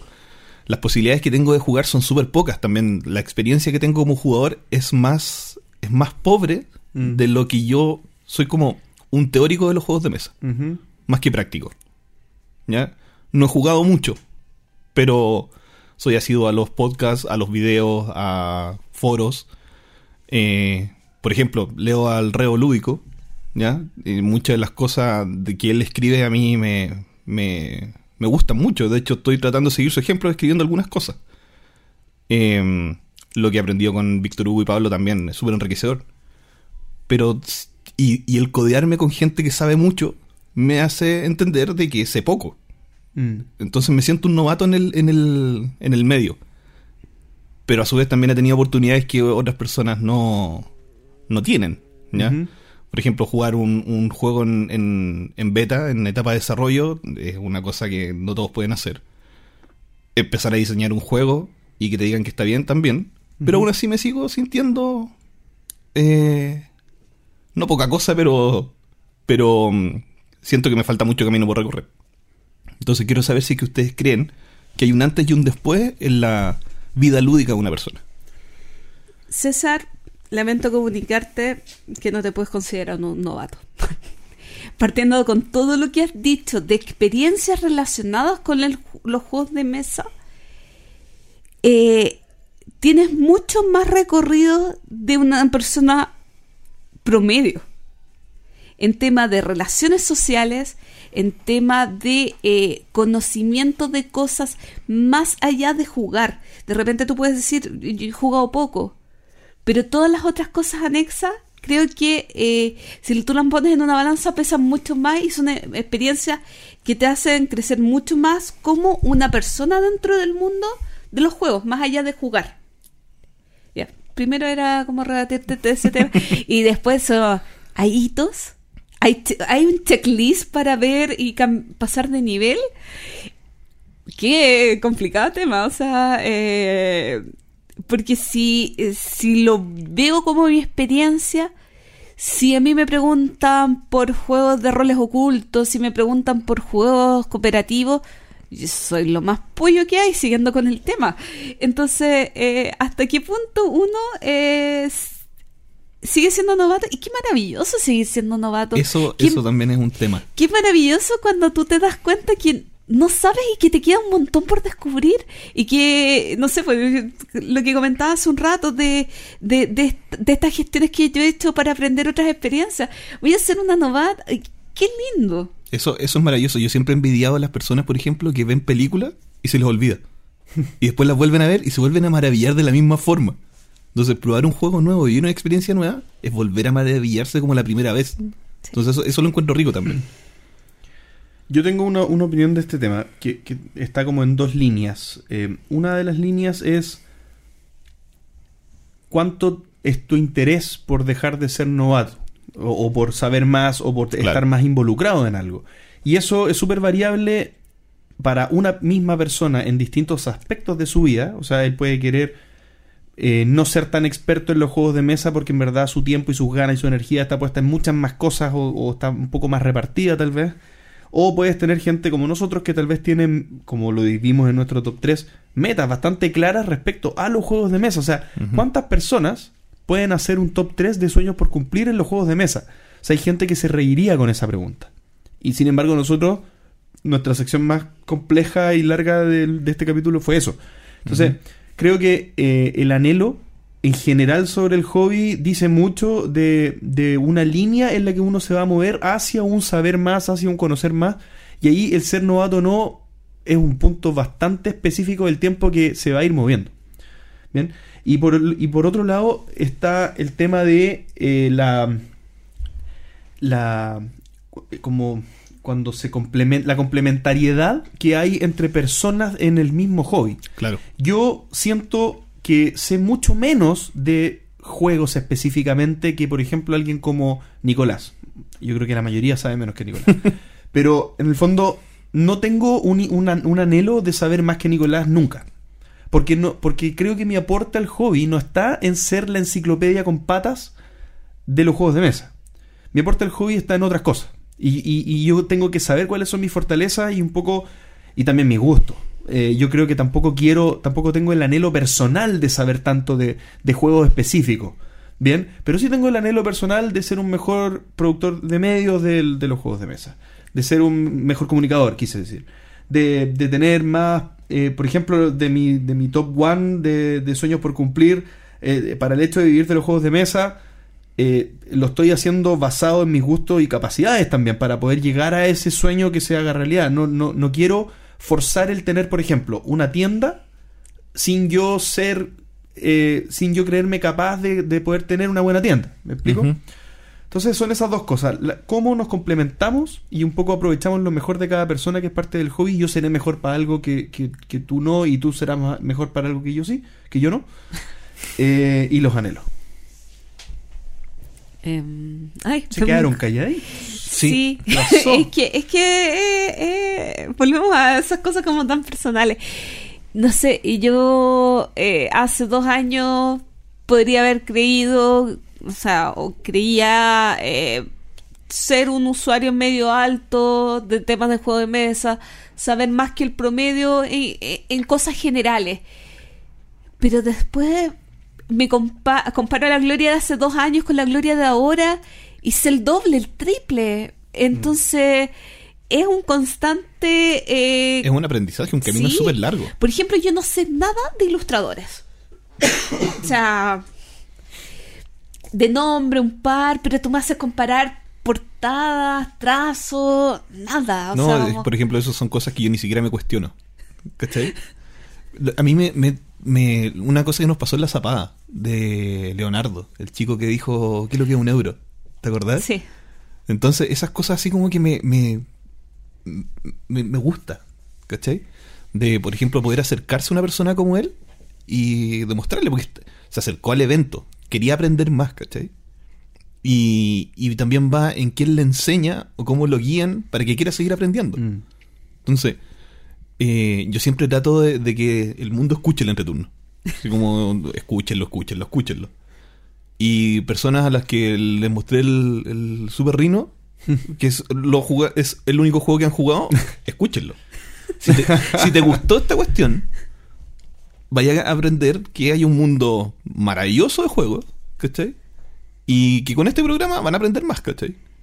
De, vean lo del 1 en adelante. Escuchen lo del 1 en Sí. adelante, porque si no, la- las cosas se pueden. Se pueden complicar. Sí, Sí. pero qué, qué complicado. Eh, si, si, por ejemplo, en este mismo Super Rhino tú detectas una persona que tiene todo el gusto por aprender más, ¿cuál es el camino? No, no hay un camino, pero ¿qué debería seguir una persona como para ir eh, aprendiendo más sobre los juegos de mesa? ¿Qué, bueno, y yo, yo, mi recomendación siempre sería, no compres juegos, anda eventos. Eh, de- lo he repetido muchas veces porque el evento te da eso de probar mucho sin invertir, a- aparte de tiempo, eh, clarificar un poco más cuáles son tus gustos y conocer gente, porque sin gente no vas a eh, no vas a tener con quién jugar, o sea, Es, Sí. es la regla básica. Tener a alguien más para jugar. El manual del Magic dice, consigue un amigo. Esa es la primera regla. Y, y hay un punto que, que se desprende de lo que están hablando, porque, eh, por ejemplo, lo que tú decías, que hace dos años era una gloria que sabía mucho menos, eh, probablemente la mitad de lo que sabe ahora. Pero eh, de repente podría transformarse en una intención de saber mucho y ser un ermitaño que sabe Claro. mucho y finalmente eh, termina siendo un tipo cargante que, que conoce mucho de juegos de mesa y te transforma eso, te aleja un poco del sentido final de los juegos de mesa, que es la cosa social, porque te transformaste en un petulante de los juegos de mesa que no tiene ningún sentido. O sea, en el fondo se es como que no, no- se, se aleja del espíritu. Y eso eh, también uno lo puede poner como en otro plano, como yo sé más de los juegos de mesa porque sé más cómo funcionan en relación a las personas.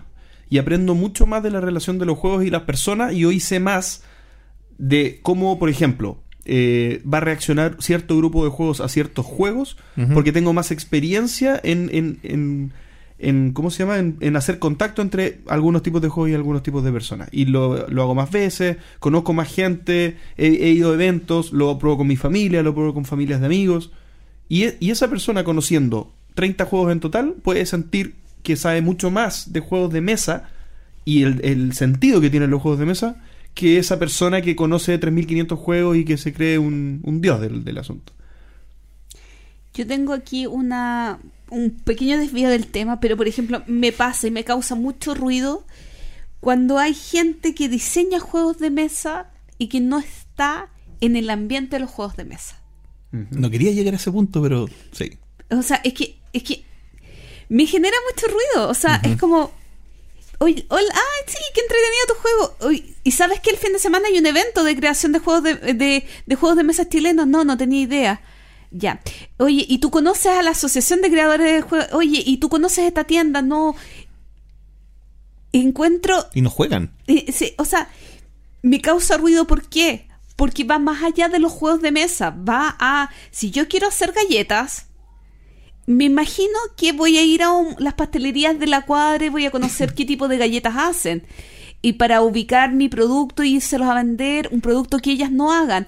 Eh, no sé, eh, creo que en cualquier rubro eh, uno an- ok, yo no soy emprendedora, pero eh, conocer un poquito el mercado, relacionarse antes de lanzarse, me, me causa ruido cuando de repente, eh, sí, ok, soy un poco obsesiva y controladora y todo lo que quieras, pero yo siento que conozco mucha gente y que trato de tener a toda la gente eh, bajo la mira y, y saber quién es quién, dónde está, qué hace.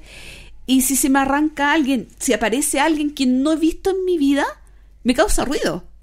Ese es un tema, es un tema interesante porque Sí. el, el mundo de los juegos de mesa cada vez más es imposible abarcarlo todo.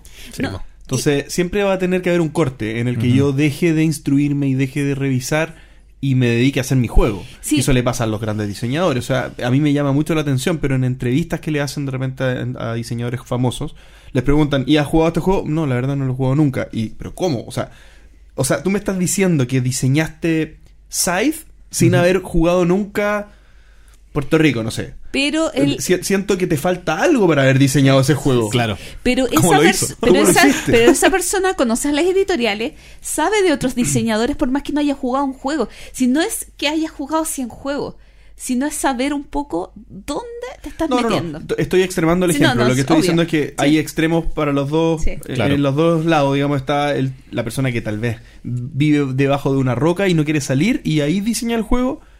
Pero el, el- el otro extremo es el complicado. ¿Dónde haces el corte? Porque, porque es imposible, o sea, abarcar Claro. tanto. Sí. Eh, bueno, César, tú no querías tocar este te- esta parte del tema. Sí, no, es que el- en el fondo hay, hay, hay casos puntuales en los que se han diseñado cosas y, y tú le preguntás, ¿y tú jugáis? ¿No? Y es como raro, ¿cachai? A nosotros nos pasó, por ejemplo, cuando estábamos el primer día de Zapada, eh, estábamos tomando una línea totalmente, totalmente distinta a lo que tenemos ahora, y nos decían, ah, se parece caleta a tal juego, y nosotros, puta, ¿a qué juego? ¿Cuál? Buscando la referencia porque no lo conocíamos. Y después modificamos un poco las reglas. Ah, ahora se parece a este otro. Y era como, ¡ah, maldición! Así como, obviamente no íbamos a descubrir el fuego, pero tampoco queríamos ser un plagio. Entonces, y que te, y que te, te reconozcan de inmediato que se parece a otra cosa, era como, oh, maldición. Qué curioso. Que sí. cada vez más posible, porque hay muchos Sí, po. juegos. Sí, es que no, ¿qué es lo que no está inventado? ¿Qué es lo que no está...? Sí. Bueno, yo creo que llegó el momento en que le preguntamos a César si está contestado el minuto. De hecho, fue... eh, las respuestas que me dieron cada uno las esperaba. ¿Sí? ¿De, de, de quién las Sí. dio? Qué Sí. traumático. Sí, porque... Nos conoce más que nosotros mismos. Sí, claro. Soy omnipresente. Estoy en cada movimiento que dan. Sí, de hecho, la foto de Facebook, la cabeza, es mi cabeza que se ve es la mía. ¿Sí? La, la foto de la portada. Estás en nuestra portada. Sientan miedo de mí. Y- creo que, creo- voy- quiero ver esa portada. La voy a ver más rato. La vamos a cambiar, la vamos a cambiar porque está Pancho. Oh, Pero pongámosle un, un, un emoticón. Como- El logo del entreturno. Una cara de un emoticón como muerto. Como, como Sí. el, el, el Mr. X de Homero, así con la, la bolsa con la X en la cara. Claro. Exactamente. Sí, algo hay que hacer con eso. Bien, oye, estamos acercándonos al final del programa, pero quiero pedirle por favor gentiles palabras de, de despedida del capítulo a don César. Por favor, que nos cuente sus impresiones o algún aviso público que quiera dar. Eh, aviso público, la verdad, no tengo. Muy bien, Por el momento. por el momento. Sí, pero mm, eh, no, es maravillosa esta experiencia. El, y, y ustedes se están moviendo como se mueve el, el rubro en, en Chile. Eh, Son abiertos a la participación, eh, tratan de contestar cada comentario que se hace y uno como, como auditor lo agradece. Eh, y Daniel lo reflejó también. ¿Ya? Él se perdió en el mundo en su cambio de casa. En Etiopía, donde conseguí internet en Etiopía, Para volver a escuchar.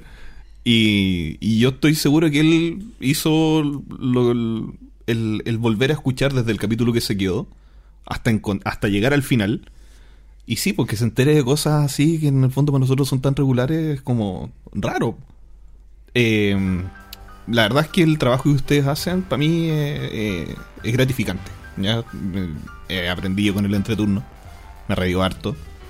Y son una compañía y yo lo espero. Así cuando es martes, como, ah, martes. Oh, puta, pero es el próximo martes. Por lo menos este capítulo ya lo escuché. Pero la pregunta del millón es, ¿lo vas a volver a escuchar? Eh, obviamente. Ah, Muy bien. Porque Axel no nos escucha. Ni, Ni- siquiera ni en su propio capítulo. su- dijo, pero menos en mi propio capítulo. ¿Cómo me voy a escuchar? Maldito. Total, esto no lo va a escuchar. Bueno, sí.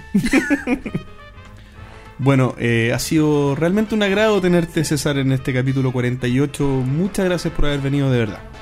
A Sí, ustedes. muchas, muchas, muchas gracias. Y con esto, chicos, nos despedimos del capítulo número 48. Hasta la próxima. Chao. Ahí se ven. Gracias por escuchar El Entreturno. Y recuerden, envíenos sugerencias de historias relacionadas con sus vidas lúdicas. Pueden ser de terror, tragedia, graciosas o hasta de traición. Recuerden también escribirnos para participar en nuestra sección El Entreturno Responde. ¿Y ustedes? ¿Tienen sueños por cumplir en el hobby? Envíenos sus comentarios al correo elentreturno.gmail.com. Además, envíenos preguntas o temas que quieran que conversemos en el programa. Síganos en Facebook, en Twitter, en Instagram y suscríbanse a nuestro canal de YouTube. Escúchanos en dos semanas más en nuestro próximo capítulo de El Entreturno. Gracias de nuevo y hasta la próxima.